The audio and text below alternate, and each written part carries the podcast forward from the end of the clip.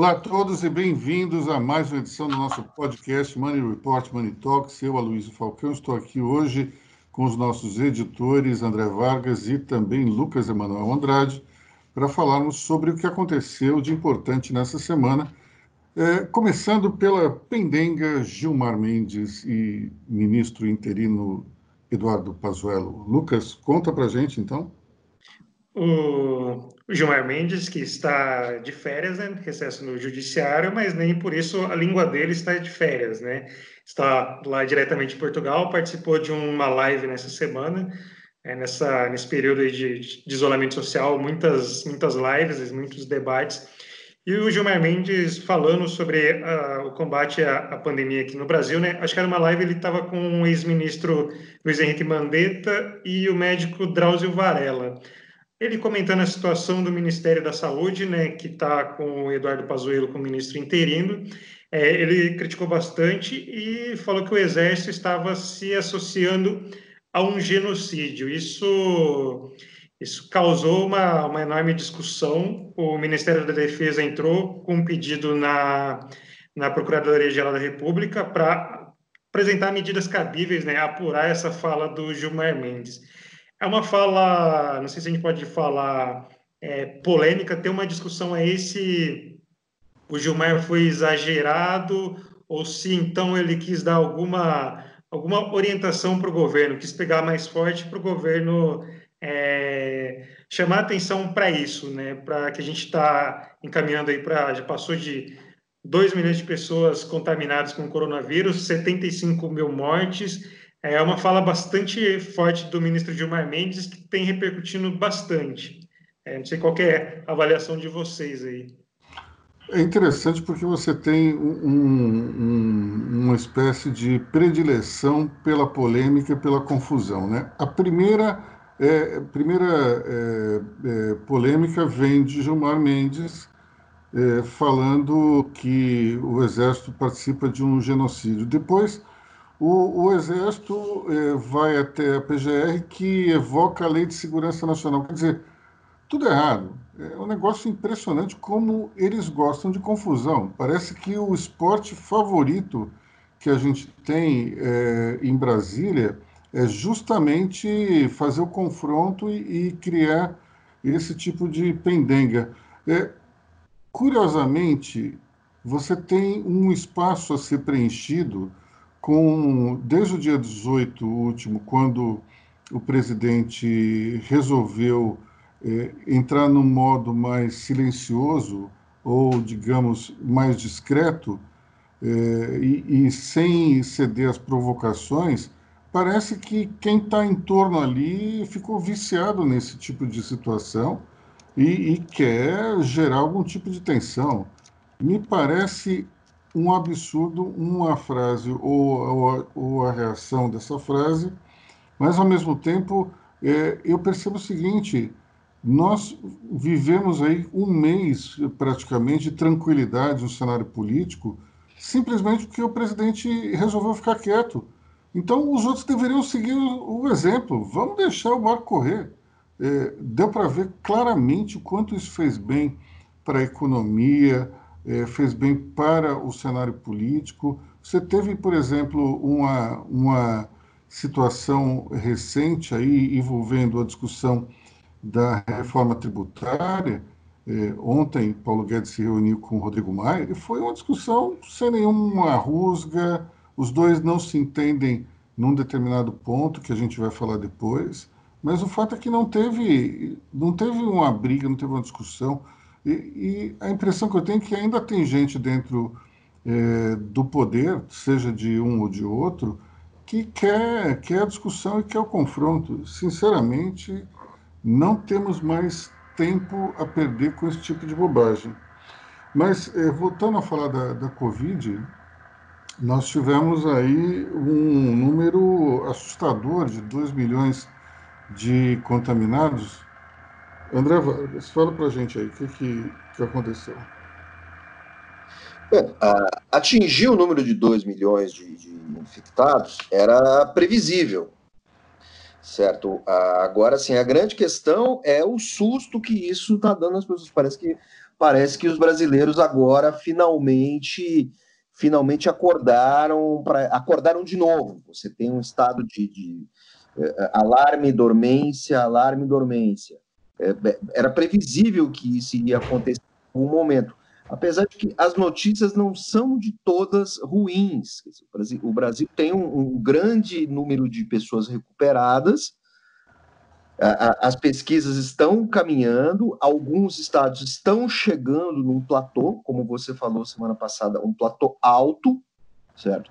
E isso é, pode, indica o seguinte: que você precisa mudar um pouco as políticas de saúde para que essa curva baixe, pelo menos nos estados em que se atingiu o platô, e é preciso investir nos estados onde as coisas estão piores.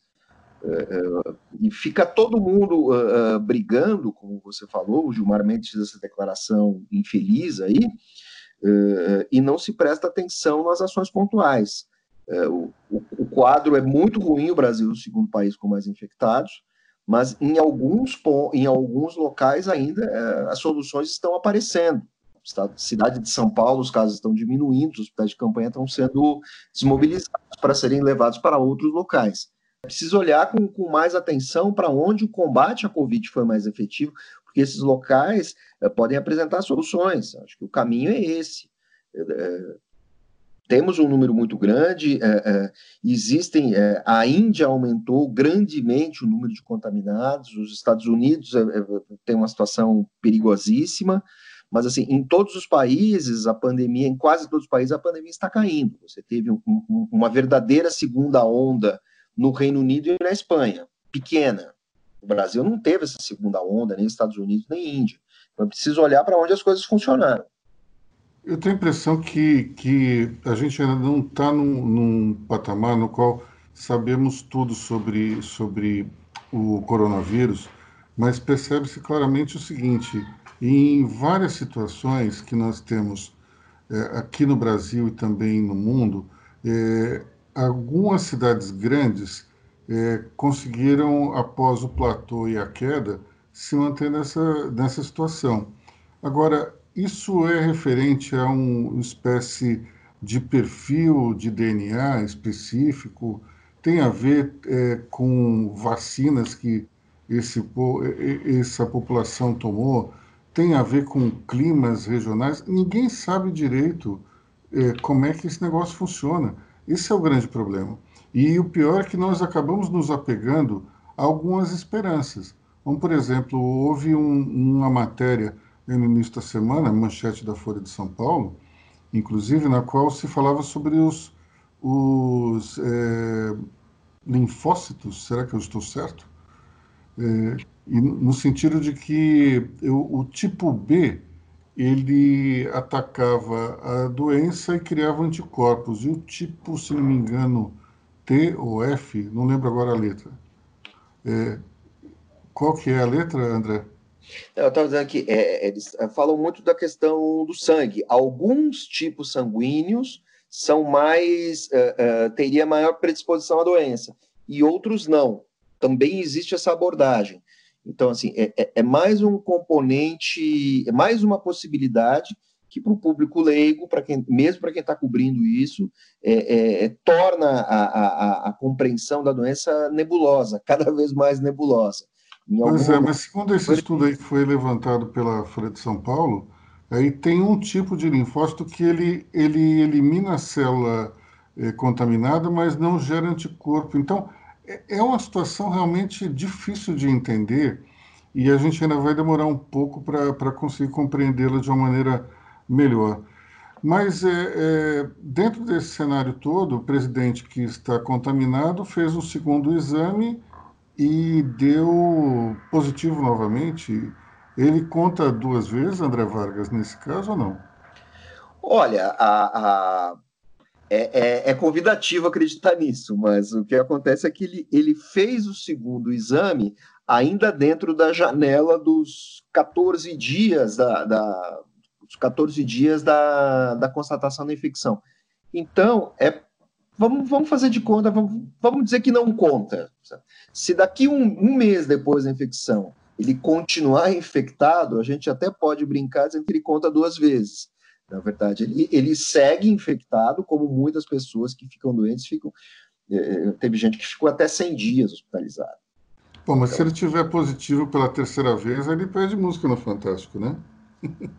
Pede, pede, pede. Provavelmente sertanejo ao som de sanfona.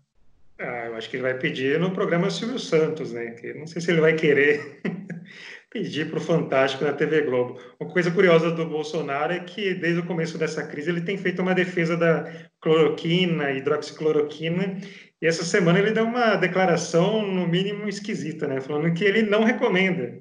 Não recomenda o medicamento, que se a pessoa estiver infectada, que ela tem que procurar o médico.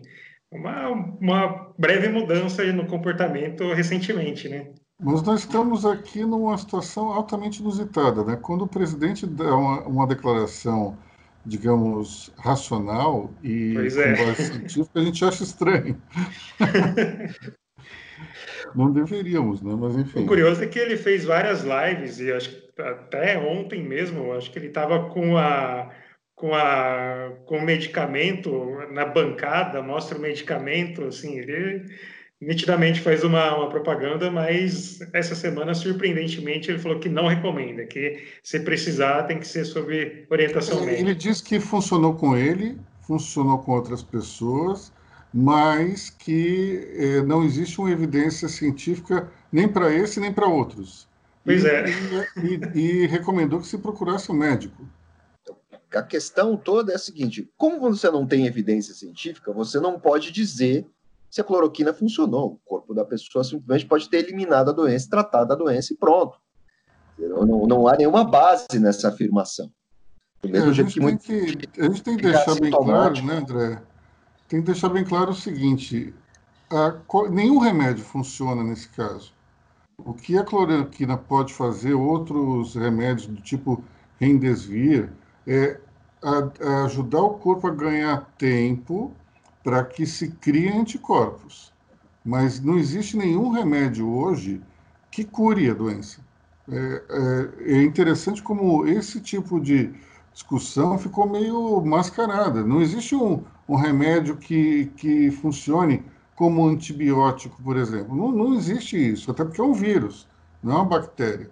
Então, o, que as pessoas precisam entender é o seguinte: mesmo que haja um efeito benéfico da hidroxicloroquina ou outro, outra droga, é, é, é no sentido de que é, esses medicamentos eles ganham tem, eles ajudam o organismo a ganhar tempo e daí se fortalecer e, e criar anticorpos. E isso as pessoas estão meio que esquecendo. É, então, mesmo que funcione, deixe funcionar, quem produz a cura é o próprio corpo, não é uma droga. Exatamente, Luiz. Não podemos esquecer que nesse combo aí está também a nossa famosa dipirona, que em muitos casos eh, geralmente ajuda até mais. Enfim, é, e, e tem, mas eu, tem um ponto aí desses medicamentos que me chama a atenção, que é quando as pessoas falam do anticoagulante. Isso é um ponto interessante porque a gente já percebeu, pelo menos lendo alguns estudos, que o, o, a, a, doença ela não, é, ela não é exatamente uma gripe, ela tem um certo fundo de circulação também. Então, o anticoagulante ele produziria em um determinado grupo de pessoas efeitos positivos, mas, de novo, não funciona para todo mundo também. É, é, é essa a grande loucura não funciona para todo mundo, e o que se suspeita, aí eu ouvi de um infectologista, e o infectologista não trata exatamente disso, é que o, o quando começaram a, a, aplicar anticoagulante em pessoas infectadas, era para reduzir os efeitos uh, no pulmão. Algumas pessoas infectadas estavam, o, o organismo estava se comportando como se você estivesse desenvolvendo enfisemas. E o, o, um dos objetivos do anticoagulante era justamente aliviar esse enfisema e liberar a circulação de, de, de fluido no pulmão. Só que em muitos casos eles aplicaram uh, doses excessivas e algumas pessoas podem ter tido complicações. Então, é, é, essa conta do anticoagulante também entra naquela história da tentativa e erro, mas parece que é possível usar é, é, é possível usar em muitos casos, quando necessário, mas eles não estavam acertando a dose. É, é, é, um, é um, uma doença muito nebulosa, com, digamos que ela tem efeito sob medida para as pessoas. Bom, ainda na, no quesito política, nós tivemos aí é, uma discussão interessante sobre a reforma tributária. Conta para gente, Lucas. Isso, é, essa semana, mais precisamente na quinta-feira, a Câmara retomou as discussões sobre a reforma tributária, né? Mas só que retomou ainda sem. É, antes dessa pandemia, tinha uma comissão mista com deputados e senadores.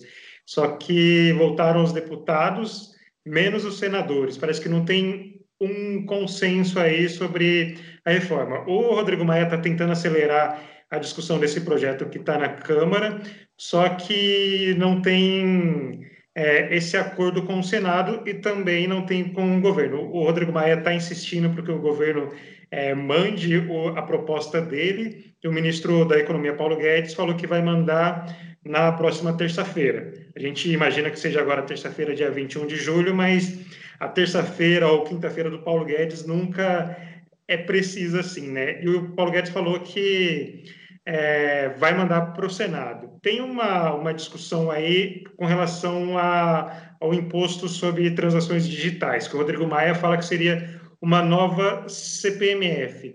É, o Paulo Guedes colocou essa discussão, ele até ganhou, se a gente pode falar assim, um apoio do vice-presidente Hamilton Mourão, falou que essa é uma discussão válida, que tem que ser colocada é, aí para ser debatida. É, a gente não sabe ainda a posição do presidente Bolsonaro, mas é uma, é uma discussão que vai se desenrolar agora. Na minha avaliação, eu acho que a, a reforma da Previdência não deve ser aprovada nesse segundo semestre. Por, é, reforma tributária ser aprovada nesse segundo semestre, até por conta das eleições municipais, mas eu acho que ela vai se arrastar para ser discutida mesmo, finalmente, no primeiro semestre de 2021. E aí eu acho que envolve, tem muito interesse por trás. A gente acho que não pode deixar de fora a eleição presidente da Câmara e também a eleição para presidente é, do Senado. Eu acho que o Paulo Guedes está procurando mais o presidente do Senado, Davi Alcolumbre, que eu acho que tem mais interesse em se reeleger. É, pelo menos essa é a minha percepção no momento. Bom, a questão da reforma tributária ela é muito séria para ser, primeiro, é, feita de afogadilho. A gente precisa discutir ela muito bem para não, não, incorrer em, em, erros. E o projeto, pelo menos, do deputado Baleia Rossi, que tem uma espécie de curadoria técnica do, do, do economista Bernard Api, ele, ele tem é, um ponto aí que é muito importante, que eu gostaria de abordar, e até escrevi isso na coluna de hoje. Você cria uma espécie de equalização de tributos eh, municipais, estaduais e federais, fazendo que seria um imposto sobre bens e serviços. Só que você tem, dentro dessa brincadeira, alguns setores que vão ter um aumento enorme de, de impostos. E eu cito dois exemplos que são importantíssimos na vida de todo mundo. É, hoje, por exemplo, saúde e educação pagam 8,65% de impostos é, ali agregados fora o imposto de renda. Com essa unificação, é de se esperar que isso pule para 25% a 30%. Então, nós temos uma situação interessante. Mensalidades escolares vão ter que ser aumentadas, planos de saúde idem, é, é, consultas médicas, contas hospitalares, tudo isso vai aumentar em função da reforma tributária. Portanto, me parece uma questão extremamente delicada para se tocar rapidamente e sem muita responsabilidade. Além disso, é, para mim tem um ponto importantíssimo que ele não está sendo observado pela reforma tributária, mas se você olhar hoje, é, é, todos aqui que nos escutam é, o fazem pela banda larga do seu celular ou do seu computador. Esses serviços, eles são super taxados aqui no Brasil. Para se ter uma ideia, a internet fixa, banda larga, ela é taxada em 40,2%. A internet do celular é taxada em 42%. Então, isso é um absurdo, um imposto tão grande em cima de uma ferramenta que é, primeiro, de comunicação, mas muito mais de cidadania. Você, a inclusão digital é uma coisa importantíssima dentro da composição eh, de, um, de uma sociedade melhor, porque ela não só trabalha com a possibilidade das pessoas eh, facilitarem a vida, mas é um instrumento de cidadania. As pessoas podem se educar melhor, podem se formar melhor através desse aparelhinho que todo mundo carrega no bolso. Hoje nós temos 30% da população brasileira que ainda não tem acesso à internet. Isso poderia ser facilmente resolvido se esses impostos caíssem. Como, aliás, eles também são muito altos dentro dos equipamentos eletroeletrônicos, entre os quais você tem os computadores e também os smartphones. Então, é, a gente precisa pensar um pouco em, em, em criar uma fórmula que ela seja justa, que ela reduza o emaranhado jurídico é, dos impostos, mas que ela não prejudique setores. Setor de serviços, você vai ter um problema seríssimo. No que, ela, no que ele sai dessa curva fiscal e vai para uma outra que é muito mais alta, os preços ou eles vão subir, ou então você simplesmente não vai poder é, lidar com a questão tributária vai haver sonegação, ou vai haver inadimplência, ou então vai haver desemprego. A gente precisa entender melhor o efeito que isso tem dentro do, do sistema, é, dentro da área de, de, de serviços, que é uma das maiores empregadoras do país. Então, se nós não tomarmos cuidado, vai ser um problema seríssimo. É, e isso aí, mais uma vez, me lembra aquela piada de economista que fazia muito mais sentido na época em que havia ponte aérea que era, que era executado por um avião de quatro motores de, de hélice.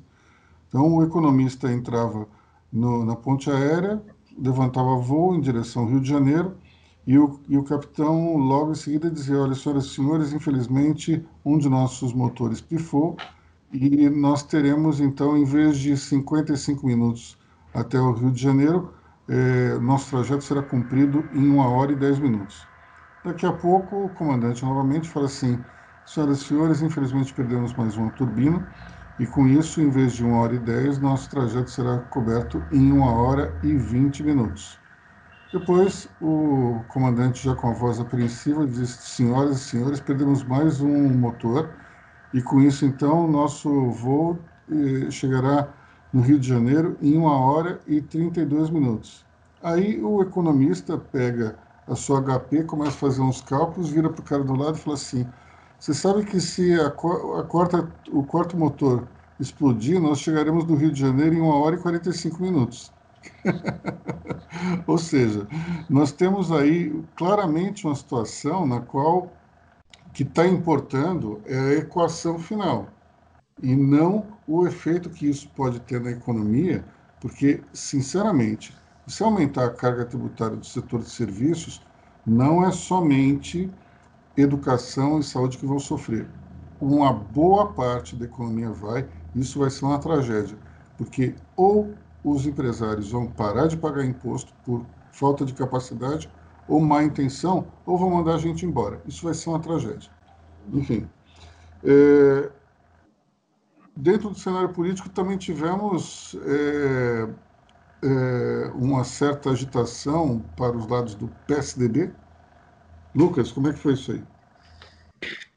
Pois é, Luiz. Ontem a, a Polícia Federal indiciou o ex-governador de São Paulo, não sei por quantas vezes, Geraldo Alckmin, é, por... Parecia um pouco tarde, né? O Alckmin já não é mais governador de São Paulo, o Alckmin estava dando aula em, na universidade recentemente, participou de programa na TV Gazeta, é uma ação de... É, o André pode me ajudar aí para lembrar de quando é mesmo, mas é uma, uma ação parece que um pouco, um pouco tardia, né? Acho que na, nas últimas semanas a gente falou do José Serra também, que foi, que foi acionado aí, que foi denunciado, e agora contra o Alckmin parece que o, o cerco está tá se fechando com o PSDB aqui em São Paulo, né? É, quem serão os próximos envolvidos? Será que vai ter alguma denúncia aí contra o Alberto Goldman, Mário Covas? Você lembra de algum outro nome aí mais histórico para a Polícia Federal ir atrás? Eu tô, eu tô muito preocupado com o futuro do Franco Montoro. Nós temos uma situação realmente curiosa, né? De uma hora para outra, a Polícia Federal lembrou do PSDB que ficou, passou incólume por quase tudo, tirando talvez lá em Minas Gerais, mas é, de uma hora para outra é, virou meio que o epicentro da corrupção do planeta, né? Agora, no caso específico do José Serra, isso eu falo é, sem querer defender nenhum mal feito, muito pelo contrário, mas a impressão que eu tenho é que boa parte das acusações já tinha passado para prescrição, não é? Existe, existe a possibilidade, sempre existe a possibilidade, em termos uh, criminais ali, da, da figura do crime continuado. Eu não sei se em questão de, de, de corrupção, crime financeiro, isso é aplicável. Crime continuado é aquele que ele, ele pode retroceder desde que ele esteja acontecendo no momento ou ele ainda não tenha prescrito. Essa questão da prescrição acontece no caso do Alckmin, porque o crime eleitoral identificado em do, a, a, suspeita de crime eleitoral em 2010, ela se repete em 2014. Isso possibilitou com que o Alckmin fosse indiciado. É, o, o cunhado do Alckmin, o Ademar Ribeiro, ele não entra nessa porque ele só consta, ele só é suspeito em 2010. O Alckmin é suspeito em 2014, junto com outras figuras da, da, da nomenclatura ali do PSDB. Então, é, essa é a questão. Quer dizer, é... Nomenclatura essa com K e não com C, né? Exatamente. Exatamente. Aí, é... aí, explica um pouco o que é nomenclatura para os nossos ouvintes, porque nem todos têm cabelos brancos como nós, André Vargas. Nomenclatura era o, o desígnio que se dava para os, os integrantes do antigo Partido Comunista Soviético, pessoas que não exatamente ocupavam cargos uh, uh, no executivo ou dentro dos sovietes, do legislativo soviético, mas que tinham papéis importantes na estrutura partidária. Então, a nomenclatura com K vem daí. Quem, quem está envolvido nessa história é o antigo, foi, é, foi caixa do PSDB, eu estou puxando aqui o nome, que está sendo investigado agora, junto com o Alckmin, é, que é o nosso querido Marcos Monteiro, que foi tesoureiro do partido. Junto com ele está, o, está um advogado, certo? Que trabalhou para o PSDB, que também está sendo investigado. E, é, e, essas acusações contra o PSDB, essas investigações, dizem respeito ainda à nossa sempre presente Operação Lava Jato, através das delações de executivos da Odebrecht que doaram mais de 10 milhões de reais irregularmente para campanhas do Geraldo Alckmin ao governo de São Paulo, em dois momentos, em 2010 e 2010 2014. Certo? Bom, antes que vocês comecem a se perguntar demais por que, que o André Vargas conhece tanto as entranhas do Partido Comunista Soviético, vamos mudar de assunto então, né?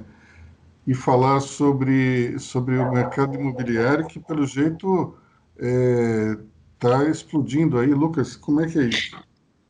Na avaliação do ministro Paulo Guedes, Paulo Guedes está tá otimista, né? Ele falou em uma live ontem, né? Essas é, de alguma de uma financeira aí, o ministro Paulo Guedes falou que o setor imobiliário, construção civil, deve ter um boom nos próximos 10 anos. Ele citou cenários de juros baixos. Ele falou também que o setor já está recontratando, que isso seria um movimento que indicaria já uma retomada da economia brasileira, mas o Paulo Guedes está bem, bem otimista com esse setor que emprega muita gente no país, né? Eu ouvi de um empresário do setor de cimento ontem que o mês de junho foi o melhor mês da história da empresa dele. Acho que isso quer dizer bastante coisa, né?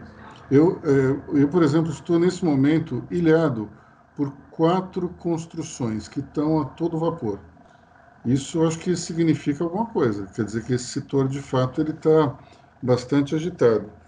E essa agitação, de uma certa forma, é, pode ser refletida em algum, eu acho que, é, refletida não, mas ela, de uma certa forma, é causada pela falta de opções de investimento é, de renda fixa e meio que é, o dinheiro está indo para mercados em que é, pode render mais do que simplesmente 2,25%. Né?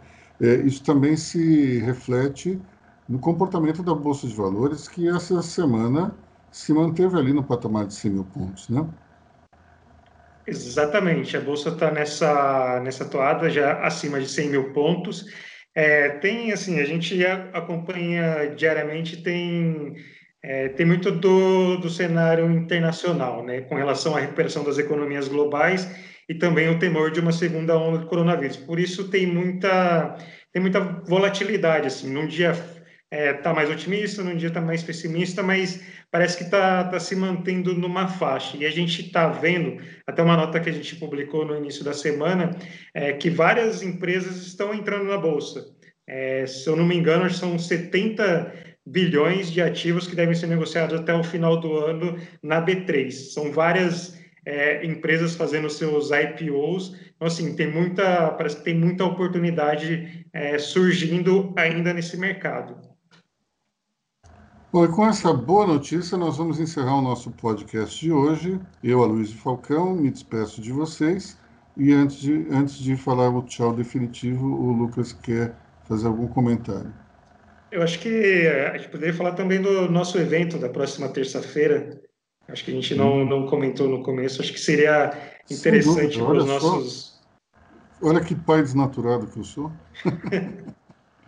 No dia 20, é que a gente está acostumado aqui a sempre falar mal de todo mundo, né, Luiz? Às vezes acaba esquecendo é. das boas notícias. Tem uma boa notícia, a gente não quer nem falar, né?